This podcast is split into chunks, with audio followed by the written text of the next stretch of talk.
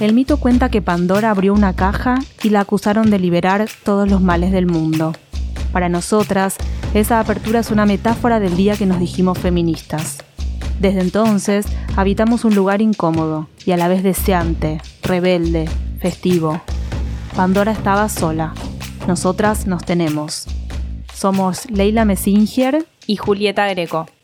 Esto es El Deseo de Pandora, el podcast de Anfibia Feminista.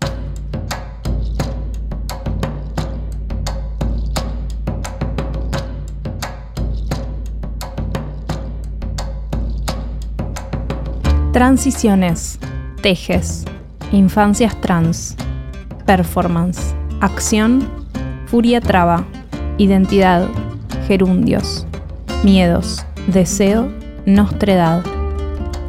Este episodio del Deseo de Pandora bien podría transcurrir en abril, en la Feria del Libro. Las invitadas son autoras de dos obras fundamentales del colectivo travesti trans. Tan testimonio, pasan las teorías por sus cuerpos y subliman la venganza transformándola en palabras. Construyen teorías, nuevos sentidos y comunidades. Las invitadas de hoy tejen conocimiento y experiencia para despertar conciencias ligadas a nuevas subjetividades y a micropolíticas sobre la identidad. Las dos tienen en común un privilegio, una infancia amorosa que las abrazó cariñosamente y un amor propio construido a fuerza de abrazos que no se opacan ni con las violencias de todos los días. La identidad no se negocia absolutamente con nada. En las palabras de Marlene Guayar están también las de Loana Berkins y Diana Zacayán. Marlene se presenta como travesti, activista travesti, niña travesti. Nació en Córdoba, estudió psicología social en la Universidad de las Madres y luego continuó su carrera en el área de pedagogía. Creó el periódico El Teje, la cooperativa textil Nadia Echazú y la red trans de Latinoamérica y el Caribe Silvia Rivera. Recibió los premios El Laurel de los Derechos Humanos, el Lola Mora y el Rodete de Vita. En 2018 publicó Travesti, una teoría lo suficientemente buena. En febrero de 2019, Carolina Unrein se vino desde Diamante, Entre Ríos, a vivir a Buenos Aires. Planeaba ser actriz y ya trabajó en la película Yo Adolescente. Escribió Pendeja, diario de una adolescente trans, y fue tapa de tres revistas de moda. Tiene 19 años y la furia perfecta según las referentes de la comunidad travesti trans que la madrinan, Kimei Ramos, Susy Shock y Camila Sosa Villada. En su trayectoria y en el contexto de su transición, hay una oportunidad para repensar las infancias y juventudes trans. Bueno, bienvenidas, muchas gracias por estar acá. Eh, es un lujo para nosotras tenerlas. Lo primero que les queríamos preguntar era ¿Qué pensaban ustedes de, los cambios que se dieron a partir de, eh, la ley de identidad de género desde 2012 en adelante, en función de la adquisición de derechos, de la posibilidad de construir identidades que no sean del orden del biologicismo, eh, de la posibilidad de nombrarse? ¿Cómo creen ustedes que transcurrieron estos años y qué le pasó a cada una? En función de, como del escenario que se armó a partir de la ley. Hola. Bueno, nada, a mí me, me parece que a, mí me, pasaron eh, muchas cosas contrarias a lo que seguramente se piensa. Yo no hice el cambio de DNI y mi nombre es registral, pero porque yo ya soy Marlene Guaya, no le tengo que pedir permiso a nadie y porque yo quería un documento que, que, me, que, me, que me reconozca a mí. O sea, yo entiendo eh, las leyes, ¿no? Sobre todo las leyes como una cuestión, eh, y quiero entender también el Estado con una responsabilidad paterno-maternal, ¿no? Mm. No, no, no es papá y mamá solo eh, quienes son responsables de una criatura y son eh, la criatura es propiedad de ese papá y esa mamá. Creo que, todo tendría que ir hacia lo comunitario, hacia la sociedad, que todas y todos y todas sintamos que estamos abrazando a la infancia y que tenemos responsabilidad sobre cualquier infancia y demás. Entonces, eh, al Estado, yo quería, que me pareció maravilloso que nos abrazara y nos dijera, las reconozco, mm. mis hijas, mis hijos, mis hijas, ¿no? Pero he fallido en el, en el intento de, querer reconocernos eh, en, su, en, en sus modos de pensar, varón-mujer. Yo quería eh, mi té ahí de traba, travesti, de trans. Después podríamos hablar muchas cosas y hoy estaríamos hablando de, no binaria. Em, y, y entonces no, no lo hice y a mí lo que me pasaba es que la gente me decía, pero eh, la gente con buena onda, ¿no? En ANSES voy, qué sé yo, ¿sabes que te podés hacer el, DNI?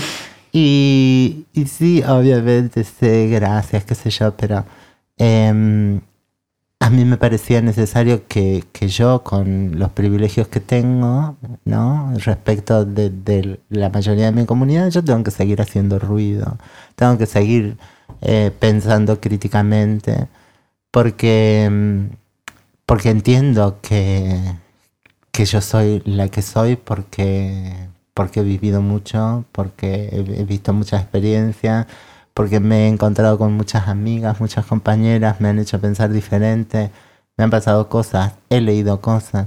Em, porque si, me, si fuese niña, yo la verdad que lo dejé ahí como de nena lo, lo, dejé como encapsulado y no quería pensar hasta que yo no lo resolviera, no pude comunicarlo. Mm. Hasta, por supuesto que después en los juegos yo era nena con mis amiguitos y mis amiguitas, cosas entre nosotros, pero no podía hablar con el mundo adulto.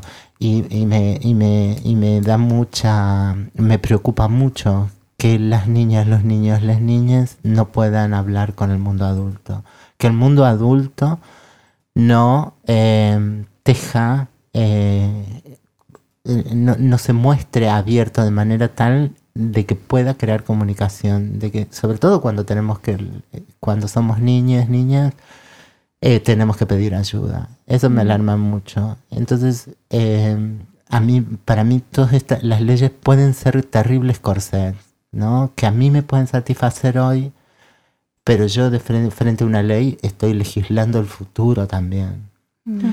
Yo tengo 50 años y, no sé qué va a pensar eh, la infancia que viene. Entonces no se la puedo legislar. Yo tengo que tender a que, eh, sobre todo en, términos de, personas, de sujetos, de a qué nos sujetamos, cómo son nuestras concepciones, que sean sumamente abiertas, sumamente amplias para que cualquier niño o niña eh, pueda hacerlas a su antojo, adaptarlas a su antojo.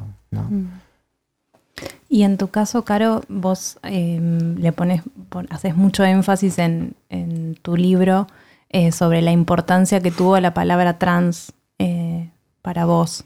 y en algún punto, bueno, eso para pensar la cuestión de la identidad, digo, el lugar que tiene la construcción del día a día.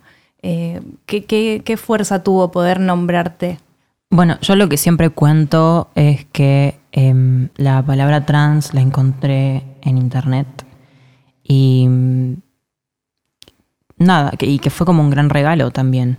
Em, porque es eso, porque no, eh, nada, es una palabra que eh, hasta hace unos años no existía en el imaginario social. Y y nada, y, y mucho menos en los medios hegemónicos de comunicación.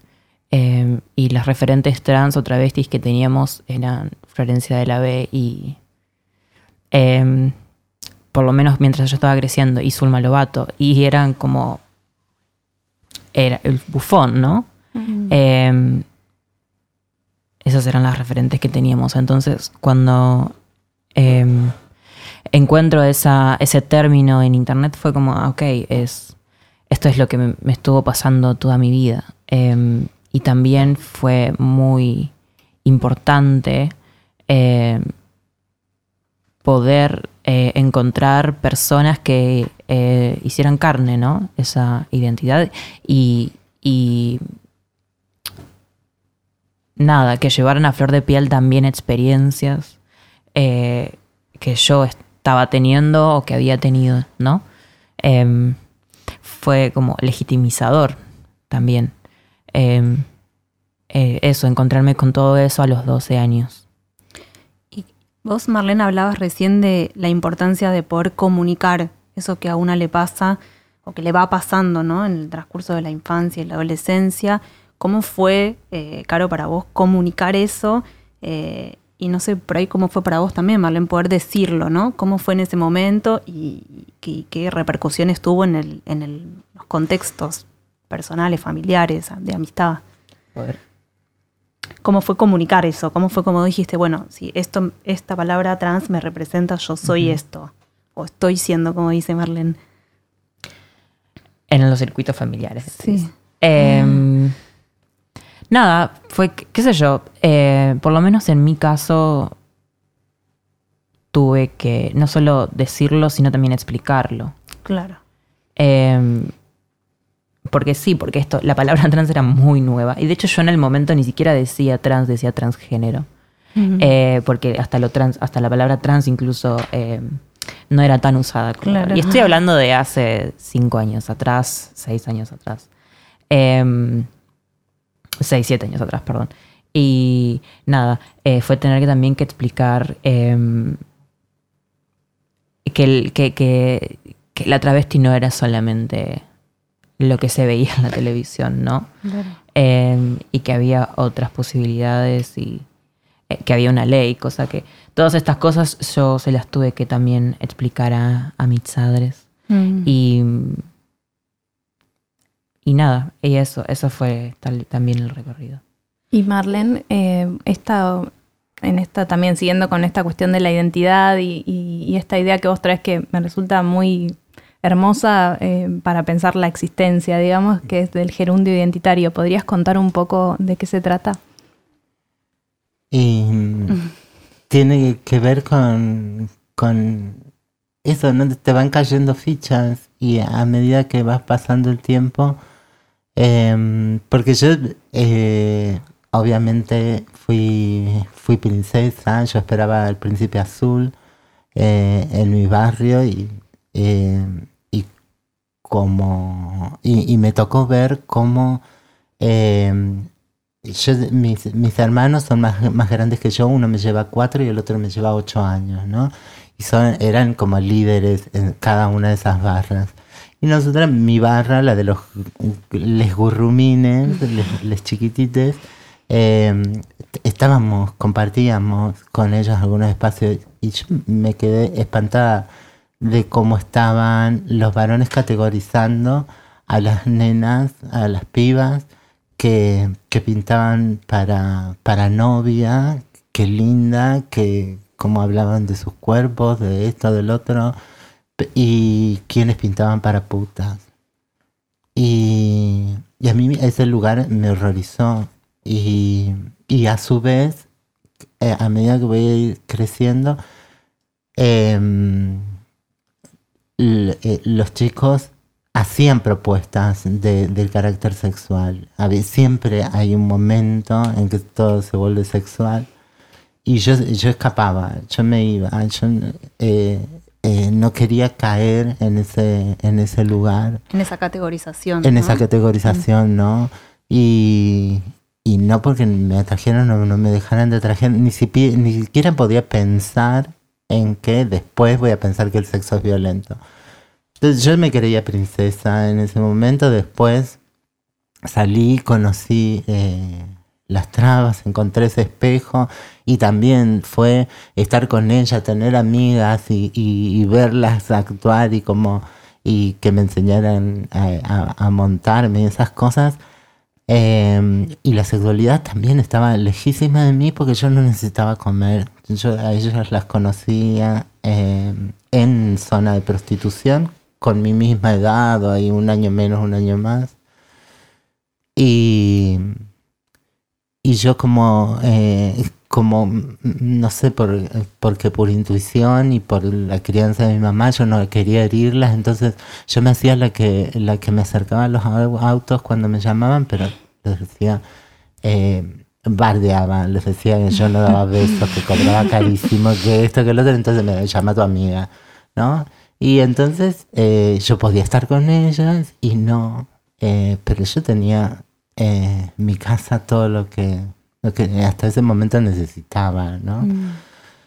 Eh, entonces después esto va a ser travesti, después eh, voy a hacer eh, con, la- con el activismo, con la militancia, me llega la palabra transgénero y, y, y- y la abrazo, o sea, eh, como me parecía perfecta porque explicaba mucho mejor la historia, qué sé yo, y, y era la única transgénero. y Loana siempre decía, bueno, pongan transgénero porque está la Marlencita. y, eh, y después volví a ser traba, eh, desilusionada como del academicismo. Em, y, y así podría ir cambiando. Entonces el gerundio da cuenta de eso simplemente, ¿no? De que vamos cambiando y de que está, y de que es eh, lo esperable, pero parece que la disidencia, la diversidad siempre está eh, como único, como único meta es eh, dejen de pegarle las trabitas a las tortas y a las maricas. Eh, no, nosotros estamos eh, hablando de que queremos otra humanidad y, y ese, esto que decimos, quiero que, que nos entendamos todas y todos en gerundio. Estoy haciendo esto y es importante para mí y, para, y no para mucho más eh, nadie. Eh, para el resto de las personas es importante que sepan lo que no soy. Y que eso es, tajante. Yo no soy Videla, no soy Hitler, no soy Reich, no soy Bolsonaro, no, esas cosas, no soy asesina, genocida, eh, ecocida, no soy fratricida, eh, no soy estafadora ni ladrona. Eh, esto es importante en una mesa política, en un diálogo, en la for- conformación de un grupo laboral, en una comunidad amplia. Eh, ¿Qué voy siendo? Eh, lo, lo más lindo es que lo descubramos entre los dos, las dos, les dos, los tres. En el libro de Caro aparecía una frase que me hacía acordar a, a este que voy diciendo, que es, todos estamos en un no sé qué constante, decías vos. Eh, me hacía pensar en eso, como en, en- en dejar de estar rindiéndonos cuentas, ¿no? Rindiéndole cuentas a quién sería como la... Esto es El Deseo de Pandora, el podcast de Anfibia Feminista. Yo les iba a, a preguntar por esta idea del encuentro eh, con otras y con otros y con otros, un poco pensando en esto en que eh, para vos, Caro, la adolescencia o la infancia fue con pocas referentas eh, con quien encontrarse y me preguntaba qué te pasó a vos eh, ahora que salió tu libro y, cómo reaccionaron probablemente otras chicas, chicos y chiques y, cómo fue ese encuentro y después pensando también en que vos lo nombraste a Loana y seguramente con generaciones más jóvenes, Marlene, a vos también te pasó eso de que, bueno, de que alzar la voz, contar lo que, cómo fue para cada una de ustedes eh, esa transición, o cómo es ese estar siendo, también eh, le repercute a, a otras personas que pueden por ahí construir sus identidades e identificándose con las experiencias de ustedes. Esto, ¿qué repercusión tuvo el libro para vos, Caro, en esto? ¿Cómo te, qué, te, qué te dicen? Eh, sí, en realidad, algo que yo digo en el, al principio del libro, en la dedicatoria, se lo dedico a dos, a muchas personas y entre ellas dos a, mm, a tal vez quienes fueron mis más fuertes eh, referencias artísticas al menos cuando empecé a transicionar, que fueron Camila y Susi. Camila Sosa Villada y Camila Susi. Sosa Villada y Susi Shock. Eh, y, y, y bueno, lo que digo es como que eh, en la dedicatoria y que siempre digo en todas las entrevistas es que Björk fue eh, como ese primer espacio seguro Mm. que me hizo sentir que había otras misiones posibles y que em, eso, que había otros mundos posibles para habitar y quienes sentí que hicieron carne eso que, que, que Björk me había enseñado fueron, las primeras que sentí que lo hacían carne eh, fueron Susi y Camila. Eh, a Camila porque la vi en televisión y a Susi porque me la recomendaron. Eh, ¿Quién te la recomendó? una amiga, una amiga marica de, de- del pueblo, la, una amiga- la única marica del pueblo, la conocía y, y de hecho fue también quien nos puso en contacto. Cuando Susi iba a Diamante fue gracias a, a esta marica, a Fede. Eh, y sí, y, y también, eh, bueno, ellas como que me hicieron eh, saber, tal vez sin darse cuenta, de que, eh, de que se podía eso, ser, ser eso que ellas eran, ser travesti, ser trans y ser artista y ser eh, actriz y escribir y hacer arte y, em, y hablar de lo que nos pasa y que además hay gente que, que- que está ahí em, de público, ¿no? Que, que quiere escuchar lo, lo que tenemos para, para hacer y para contar. Y, mm, eh, y fue a partir de conocerlas a ellas dos que, que también me empecé a pensar a mí como, como artista y que, y que, que era posible. Em, y es muy loco empezar a sentir de que yo estoy siendo eso para un montón de, de pibites ahora. Claro. Eh, tal vez no con esas palabras, pero sí esto de, de que, eh, no sé, les, que les inspire un montón y de que, eh, que gracias a, a lo que yo hago y eh, a quien soy, se han podido animar a hacer cosas y se han empezado a preguntar cosas sobre ellos mismos y es como, eh, es también como dice Kimei, me parece, es como que se hace realidad eso que dice Kimei en el prólogo, de que el libro termina siendo como una brújula para encontrarse para esos monstruites más Es jóvenes. interesante porque el libro también es una brújula para vos. O sea, quien va leyendo va, sí. va- Cuando uno va leyendo el diario, vas viendo cómo una pendeja se va encontrando, digamos, sí. ¿no? Se va descubriendo, hay un amigarse con la imagen, aparece el espejo. Vos de- traías algo del espejo, me, me- me hacía ese reflejo de, de cuando te pudiste espejar en otras trabas Mm. y este, este espejo del estar sola en el cuarto y cuando de golpe aparecen las referencias y ahora hacer el espejo de otros y otras, de otros. Eh, nada, me parece muy... Sí, es muy flashero para mí eh, verlo. verlo y, y además, nada, recibirlo también. eh, qué sé yo. Porque también eh, es como que en el libro yo dejo un montón de tripas. Es muy visceral. Porque además son procesos muy recientes. O sea, solamente tengo 19. Y, Muy joven. Sí.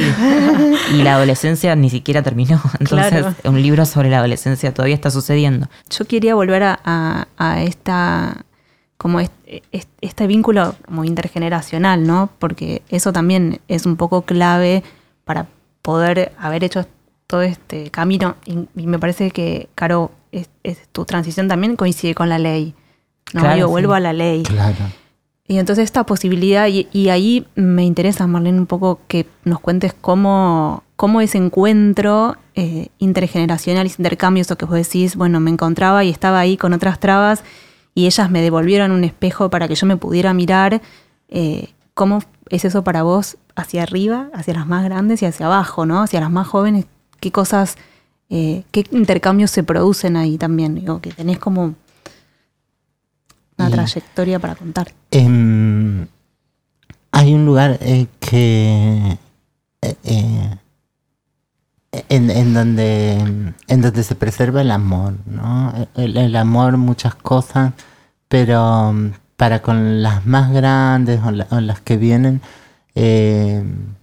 ya son pocas las fidelidades que tengo. Mi interés es preservarme con la gente más joven. Es, es donde donde puedo encontrar empatía con quienes me gusta participar, quienes me siguen enseñando.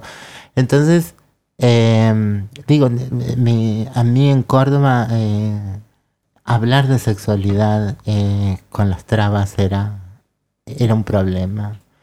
¿no? Era un problema porque yo no cabía en, en su, en su ser mujer así. Y el amor que, que recibo, por ejemplo, a partir del libro, y hoy estuve entregando diplomas en la Universidad de General Sarmiento del- de la diplomatura de género, política y participación. Y, y que te elijan para sacarse la foto, para que vos le entregues el diploma. Eh, la mariquita, ojalá yo hubiese tenido una, claro. una profe marica, traba, torta, expresa, así que decirle yo quiero recibir el, el título de vos, yo quiero eso con vos, sentir esas complicidades, realmente eh, me hubiese sido de tanta necesidad. Entonces, eh, no, no, eh, no sé, por supuesto. Eh, eh, para mí este momento es de, de ab- de absoluta, estoy en plena cosecha, estoy recibiendo y recibiendo y recibiendo amor eh, permanentemente que, que, que hasta abruma por momentos, ¿viste? No lo, no lo sé. eh, y, y lo más eh, lo más tremendo es que creo que no tiene techo.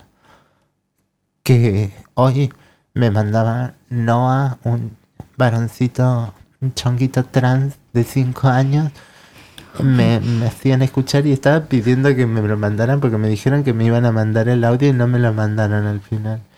Y explicaba él em, que como a los nenes, a las nenas les tienen que dejar ser lo que ellos quieran, porque y, y con sus palabritas yo no lo, no lo voy a imitar. Em, se los hubiese puesto em, con la lucidez que decía, porque es- si ella quiere ser nena, ustedes la zapatillita, la ropa, es hermoso y tiene ci- cinco años. Entonces, eh, que los papás y las mamás les tienen que obedecer a los nenes, a las nenas. Em, yo no puedo creer.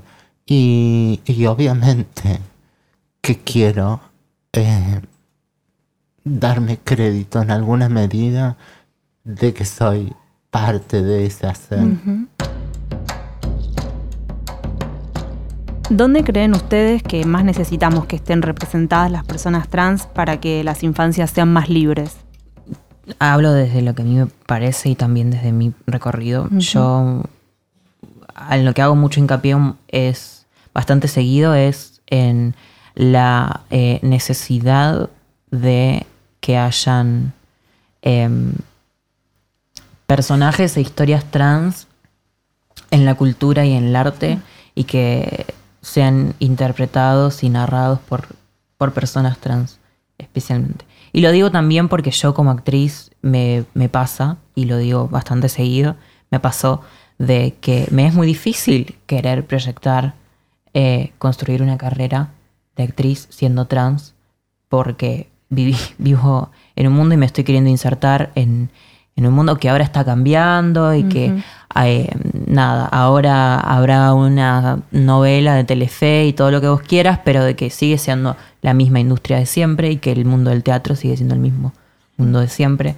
Eh, eso, eh, en el que no, en el que mm, cuando cuenta historias trans le da los roles a personas que no son trans.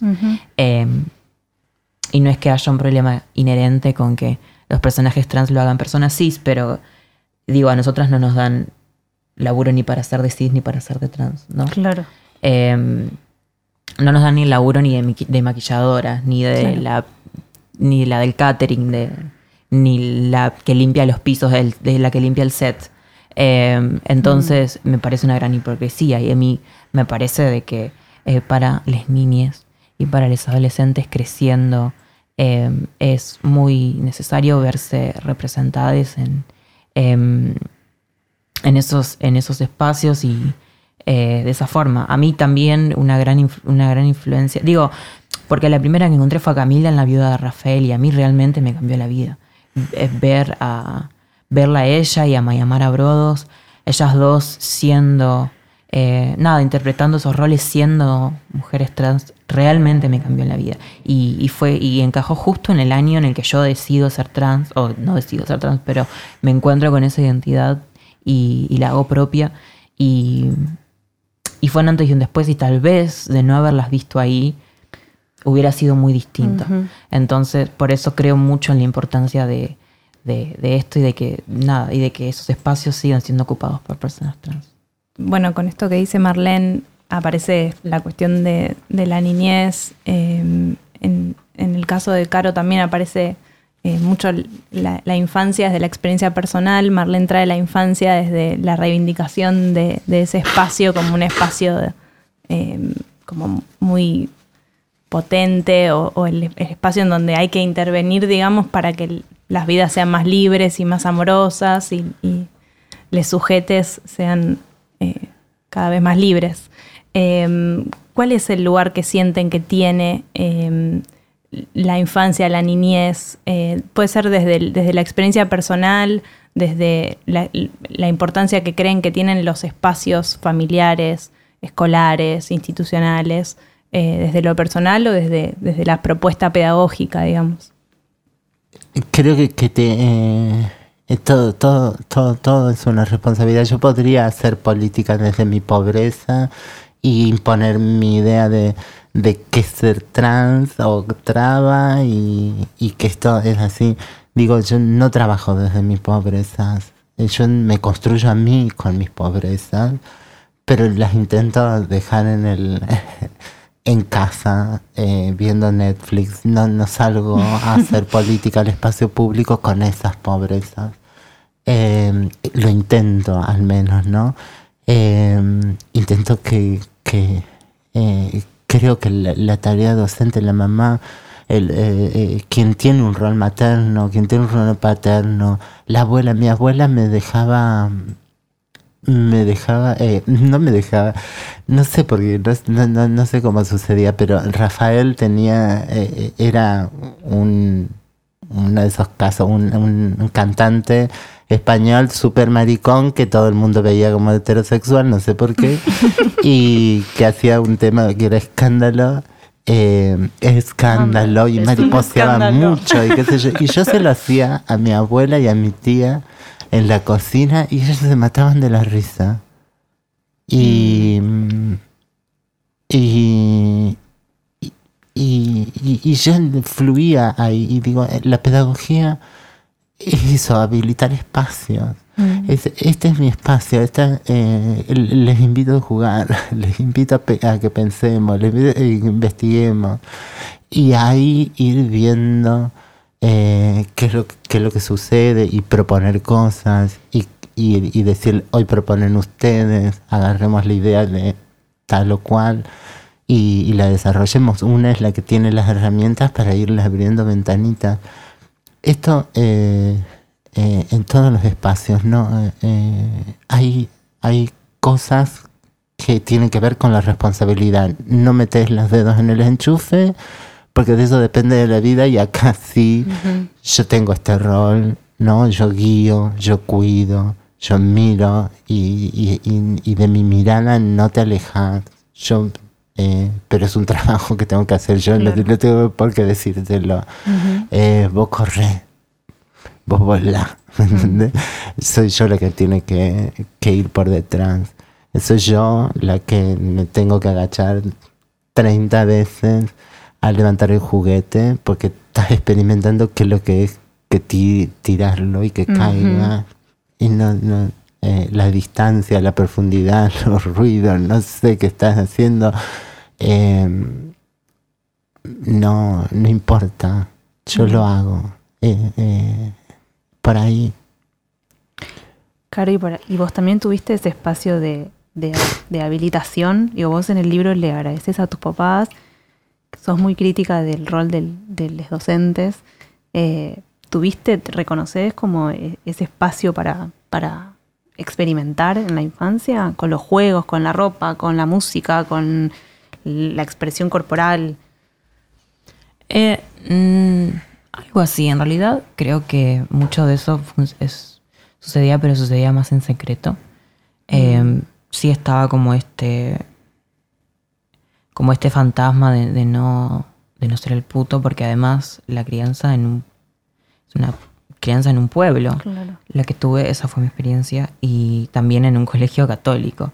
Entonces, em, tengo el, recuerdo de eh, que a, los seis años se inventara el rumor en la escuela de que a mí me gustaba un tal Uriel y y, por alguna razón toda la escuela y especialmente la gente de los cursos más grandes, em, no sé, se puso, se puso como eh, el objetivo de, de, burlarse de mí porque a mí me gustaba un tal Uriel. Eh, y, no veía la hora de, de de que pasaran los años y finalmente llegara sexto y yo ser de los más grandes del, colegio para que ya nadie se burlara de mí. Eh, o al menos se burlaran de mí mis compañeros de mi curso, pero como era el, del curso de los más grandes, por lo menos los más chicos no, no me iban a decir nada. Eh, pero estaba como este trauma, ¿no? Y es crecer en... Em, nada, en, en, ese entorno, ¿no? En el que eh, todo el tiempo te están diciendo que a, pesar de que no lo estaba sintiendo, porque en ese momento a mí me gustaban las pibas, me gustaban mis compañeras, pero que ni se te ocurra que te gustan los varones porque incluso aunque no te esté pasando y mm. sea algo que inventamos, está mal. Mm. Sabelo ya de entrada que está mal. Em, entonces como ese gran fantasma con, ser el puto y, con la feminidad, ¿no? Pero era algo que aún así sentía y que a pesar de que tal vez mi papá y mi mamá no hayan sido tan estrictos en ese sentido, Em, o no hayan reprimido tanto eso, eh, sí sentía que, era, que estaba prohibido y que lo tenía que hacer en secreto. Eh, y, es también lo que digo en el libro, ¿no? Como digo esto de que me ensalchichaba en los vestidos de las muñecas grandes de mi hermana eh, y me ponía el rímel de mi mamá y me pintaba las uñas y después cuando escuchaba que llegaba del trabajo prendía, el, abría la llave de la ducha y así como que me estaba bañando y me ponía a sacarme eh, con quitas maltes lo que me había pintado rápido y rezar para que mi madre cuando entrara al baño no oliera el olor a quitas maltes. Eh, pero todo funcionaba así, como nada, en secreto. Yo era como también una autorrepresión, me parece. Em, sí. Mm. Hace algunas semanas en un conversatorio en un encuentro de Mar del Plata sobre estudios de género, em, se hablaba en, una mesa en donde eran todas eh, trabas las, oradoras, eh, de la importancia de invertir la pregunta acerca de, bueno, cómo modifica las trabas el paso por la universidad y empezar a hacer la pregunta inversa, que era cómo las trabas cambian en la institución, digamos, ¿no? esa presencia, ese, ese hacer teoría. Eh, ¿qué, qué, significa hacer teoría travesti? Eh, ojalá fuese eh, esto que, yo digo en el libro de, de Christian Andersen de la inocencia de la niñez diciendo el rey está desnudo, no están viendo, que los están engañando. Eh, y que se caigan todos los engaños, que se caigan todas las disfraces em, y, y, que, y, que nos demos cuenta que, que, todas tenemos para aportar a la teoría, que, que siempre fue en nuestros principios eh, em, comunitarios, que fue siempre una construcción a través de eh, en algún momento que empezó a estar el fuego y que, empezamos a, estar alrededor de él por, los alimentos, por el tiempo, porque nos acercan los otros animales y tal, em, empezamos a compartir experiencias. Eh, teoría no es mucho más que eso, mm. por eso eh, cuando, cuando la teoría se va muy rebuscada hacia cualquier lado y no provoca impacto, eh, en el resto ya eh, no deja de ser. Entonces creo que, eh, que tiene que ver con la osadía travesti de, de que cuando esta gestión pasada no nos, nos decían nos, nos puso carteles por toda la ciudad autónoma de Buenos Aires en ocasión del matrimonio igualitario es biología idiotas Em, y yo bueno, nosotros nos empeñamos en ser cultura. La, la osadía de la traba es esto. ¿Quién dijo que yo no puedo ser Marlene? ¿Quién dijo que, que yo no puedo ser sensual desde la feminidad? ¿Quién dijo que esto? ¿Quién dijo que aquello? Lo hacemos, lo hacemos, estamos eh, llamadas a transformar la naturaleza. Estamos... Eh, eh, es nuestra condena ser seres culturales. Bueno, hagámoslo hermoso. Hagamos una experiencia maravillosa de ser, del hecho de ser cultura. Esto fue El Deseo de Pandora. Somos Leila Messinger. Y Julieta Greco. En la producción estuvo María Mancilla. Escucha todos los episodios de El Deseo de Pandora y los demás podcasts de Revista Anfibia en revistanfibia.com. También puedes suscribirte en Spotify, Apple Podcast, Google Podcast y tu app de podcast favorita.